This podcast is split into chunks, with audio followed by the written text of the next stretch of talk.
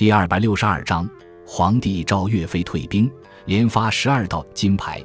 这种金牌究竟为何物？现在我们通常说的金牌是指各项比赛的第一名所获奖牌。中国古代也有各种各样的金牌，比如免死金牌，还如宋朝皇帝下令岳飞班师回朝的十二道金牌。这些金牌又究竟为何物呢？免死金牌在中国民间曾广为流传，戏文中也经常出现，又称为金书铁券或丹书铁券。它是古代帝王赐给功臣世代享受优待或免罪的凭证，其材质为铁，上用朱砂写字，因此又称丹书。为防止假冒，将铁券从中分开，朝廷和受赐人各持一半。唐代后改用嵌金的方法，金书。据《辍耕录》在吴越王前曾受赐一块铁券，形状如瓦，高尺余，阔三尺许。券词黄金镶嵌，誓词包括所封的爵衔、官职以及功绩等内容。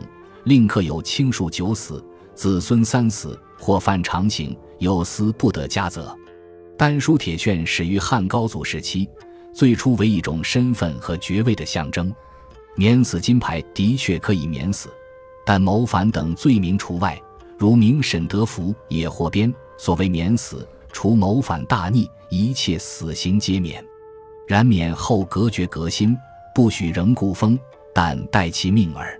宋朝皇帝下令岳飞班师回朝的十二道此金牌，是一种红漆金字的木片，为皇帝专属，可以不经过三省政府机构和枢密院、最高军事机构直接下达。沈括《梦溪笔谈》中对此有详细记载，一传就有三等。日部地、马地、及角地，及角地最巨，日行三百里，为军兴则用之。西宁中又有金字排及角地，如古之与习也。以木排朱漆黄金字，光明炫目，过如飞电，望之者无不毕露。日行五百余里，有军前激素处分，则自御前发下。三省枢密院莫得于也。